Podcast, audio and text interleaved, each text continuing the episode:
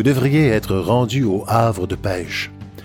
Peut-être avez-vous jasé avec quelqu'un de la place en marchant. Il marche beaucoup les gens d'ici.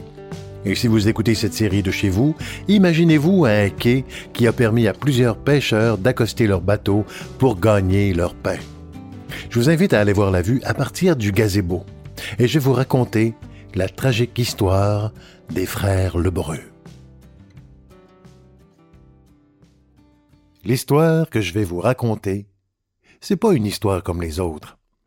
C'est pas une histoire non plus. C'est un fait vécu qui montre que la mer est pas juste belle. Elle peut devenir aussi une grande avaleuse de joie. Alan Côté, le grand Manitou de Petite-Vallée, pourrait commencer ce récit par C'était pourtant un matin clair, bon déjeuner, petit salaire. Mais moi, je vais commencer par vous parler de M. Frédé. M. Frédé, c'était le frère à mon grand-père Anselme, le fils de Didier Lebreu. J'ai déjà écrit ce vers dans une chanson qui décrit assez bien Petite-Vallée. La Petite-Vallée, il y a des brousseaux, il y a des Lebreux, il y a des côtés, il y a des bellans. Si les côtés ont les yeux bleus, c'est les Lebreux qui ont le talent. Frédé, lui, c'était le forgeron de Petite-Vallée. Dans ce temps-là, on en avait besoin de ces hommes-là, car les charrettes tirées par les chevaux en mangeaient toute une dans les labours naissants du pays à bâtir. Monsieur Frédé avait toujours une chanson sur le bord du bonheur. Le marteau martelait le rythme sur l'enclume et sa voix fredonnait les airs de l'époque. Sa chanson préférée, c'était évidemment Le forgeron de la paix. Frédé, c'était l'oncle préféré de ma mère, Pierrette Lebreu, qui par grande insistance de ma part a retrouvé dans sa mémoire des bouts de sa vie à lui. Elle m'a raconté que dans la voiture qui le conduisait dans la grande ville de Montréal en 1949, il n'avait pas franchi Sainte-Anne-des-Monts que déjà il s'ennuyait de sa femme Jeanne. Alors il repoussait l'ennui à tue-tête en chantant plus fort que la route. Il chantait en forgeant des fers à cheval, des roues de boguet, tout ce que le paysan laboureur avait besoin. Sa voix de l'hebreu résonnait partout sur la longue pointe. On peut dire qu'il avait la playlist sur la lecture repeat et random en même temps. Freddy avait une belle grande famille de onze filles et six garçons. C'est ce qu'il fallait à l'époque pour bien faire croître un village. Parce que dans ces temps-là, on n'avait pas encore appris à faire de l'argent juste avec de l'argent. Les enfants étaient la vraie grande richesse pour la survie. Donc une bien belle famille avec de la musique et des chansons à plein poumon. Quand il y a la musique, les malheurs ont de la misère à rentrer dans une maison. Jusqu'au matin du 2 juin 1966 un drame incroyable survint. Un drame que si on porte encore attention, on peut entendre l'écho des cris, tellement la douleur était forte. Un drame qui a fait naître le silence dans la musique, dans les voix. Deux frères. La mère. Sans raison aucune, flottant inerte dans le fleuve, comme deux papiers de soie qui dansent dans le vent douleur inimaginable. Les chansons se sont tues dans la forge, le noir s'est emparé des vêtements, la vie s'est étirée en tristesse. On se demande comment survivre à un tel désastre. Même que pas plus tard que l'année d'après, c'est la mine de Gaspé qui avala un troisième fils à Frédé, rallongeant le deuil et éloignant le bon Dieu. La misère peut pas venir à bout de la vie. Les rythmes de l'enclume ont ramené les chansons. Puis la vie a repris doucement son entrain, même que la vieille forge à Frédé s'est transformée en musée de la chanson, pardonnant ainsi à la mère de l'avoir forcée au silence trop longtemps. La musique et les chansons ont marqué la vie de Petite Vallée depuis plus longtemps que nous, et chaque note a été portée par des douleurs et des joies. Nous sommes qu'un moyen de transport pour elle. Nous continuons donc de génération en génération à chanter plus fort que la mer.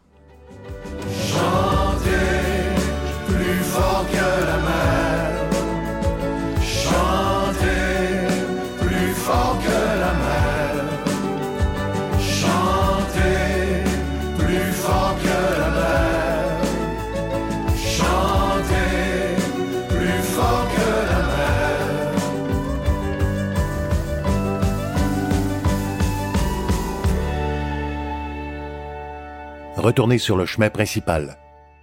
Si vous tourniez à gauche, vous pourriez aller au Camp en chanson, un lieu de diffusion pour plusieurs spectacles de musique, mais aussi plusieurs pièces de théâtre. Mais on vous invite à tourner à droite vers la rue Côté, et on va vous parler de la tradition du théâtre à Petite-Vallée. Dans le prochain segment, vous allez entendre la voix d'Andrea Lebreu. Mes grands-parents faisaient du théâtre, les autres ils appelaient ça des drames. Puis maman, là, ma mère à moi, là, quand elle était inculquée de ce mot-là, quand je suis très jeune, j'ai fait plusieurs mises en scène, plusieurs, plusieurs. Puis quand quelqu'un appelait pour moi que j'étais partie pratiquer, elle disait Ben là, elle est partie pratiquer son drame, là.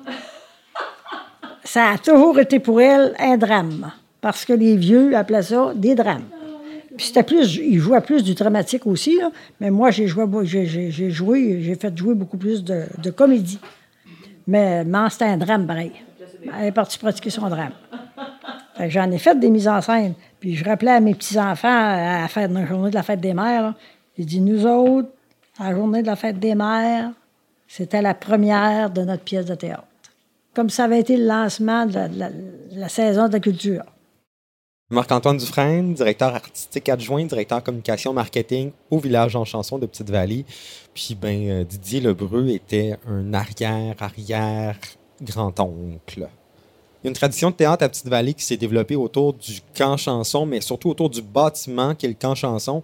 Euh, historiquement, le bâtiment a été construit euh, il, y a, presque une centaine d'années euh, par les, dames fermières de Petite-Vallée qui cherchaient un endroit où installer leur métier à tisser.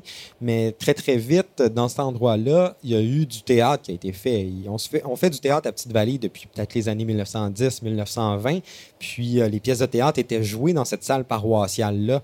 Euh, il y a déjà 70-80 ans de ça. Donc, la tradition théâtrale est très, très ancienne à Petite-Vallée, fait partie euh, des habitudes culturelles de la population locale depuis tout ce temps-là. On le voit chaque année, là, ben, en fait, quand on peut faire des productions théâtrales, à cause de la pandémie, on, on été retardé un petit peu, là, mais on voit les, jeunes euh, des villages qui, se développent à partir du théâtre, qui sortent de leur cocon, qui, qui, se dégênent, qui s'intéressent aux différentes formes d'art vraiment, je pense qu'on ne peut pas sous-estimer euh, le potentiel de la pratique artistique en théâtre ou en musique avec les jeunes du coin. C'est hyper important pour euh, développer l'humain ou le citoyen de demain.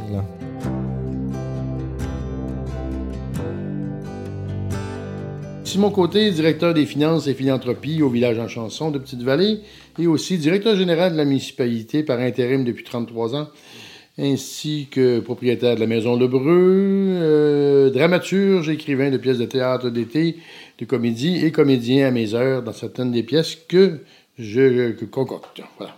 On parle de plus de 40 ans, dans le fond, de, théâtre à Petite-Vallée. Ça a toujours marqué euh, l'imaginaire. On préparait durant des, mois et des mois une pièce qu'on pouvait jouer une ou deux fois dans le temps. Dans le temps, on parle dans le temps d'Andrea. Et puis, euh, après ça, à Petite-Vallée, mais à Vieille-Forge, on avait des lieux pour, dans la vieille vieille forge. Il y avait autant de monde sur la scène qu'il y avait dans la salle. Bref, après ça, ben, c'est sûr qu'en 2001, le bug de l'an 2000, on a eu la création des quatre chasseurs qui, a amené à ce moment-là euh, l'eau au lot de, de découvertes par après parce qu'on a fait ça pour, pour jouer dix fois dans l'été à Petite-Vallée. Et puis les premières représentations, ça a été plein, plein, plein, plein, plein, plein. Ça venait rejoindre une clientèle qui était complètement nouvelle, c'est-à-dire des chasseurs ou des mononcles de chasseurs Peut-être quatre générations de chasseurs, des petits-fils allaient aux grands-parents. On a joué 547 fois la pièce de théâtre, donc ça fait des, ça fait des kilomètres et des kilomètres. Avec des amateurs qui sont. Il y en a qui est ambulancier, l'autre qui est comptable, puis l'autre qui est menuisier, puis l'autre était un appel de justice. C'était des personnes qui avaient des, des, écoles en théâtre. Les quatre chasseurs. Je pense qu'après la pièce Brou, c'est la pièce de théâtre qui s'est jouée le plus souvent au Québec. Je suis fier d'y avoir prêté ma voix le temps de deux étés au théâtre des Chutes Montmorency. Pièce de théâtre de Simon Côté et de Jean-Louis Lebreu. Quatre gars se retrouvent dans un camp dans le temps de la chasse. Une comédie qui a fait rire plus de 150 000 personnes dans la belle province. Le camp en chanson accueille des dizaines de jeunes annuellement qui y séjournent pour apprendre les rudiments de la chanson. Voici Jeanne et Mathilde Côté, ainsi que Manuel Gass qui vous en parlent.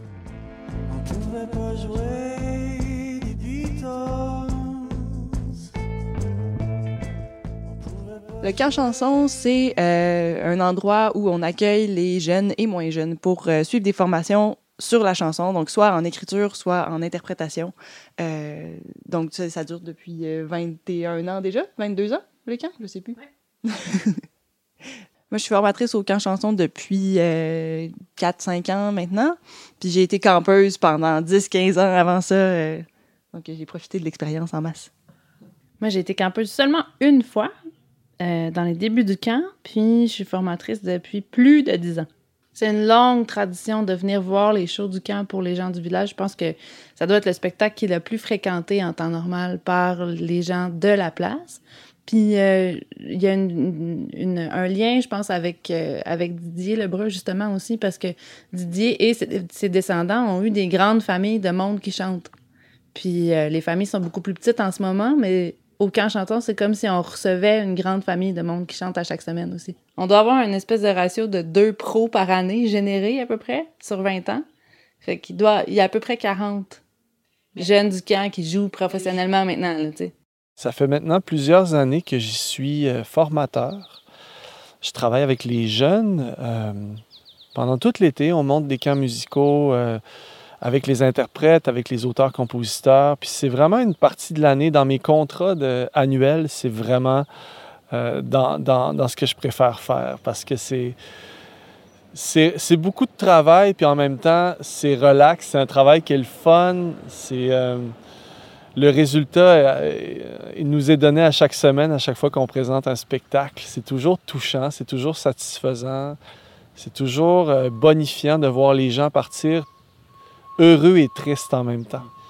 Chaque fois qu'ils se laissent, les jeunes sont, se prennent dans leurs bras, puis sont tristes de se laisser, puis sont heureux d'avoir vécu une semaine incroyable, puis ils ont hâte de se voir l'année d'après, parce qu'ils reviennent souvent.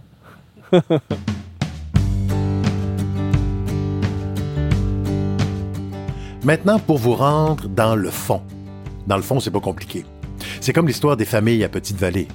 Puisque mon aïeul Didier Lebreu était tanné du bord de mer et qu'il voulait avoir la paix, il a pris la côte de la Longue Pointe, la 132, puis a viré sur la rue de mon autre aïeul, la rue Côté.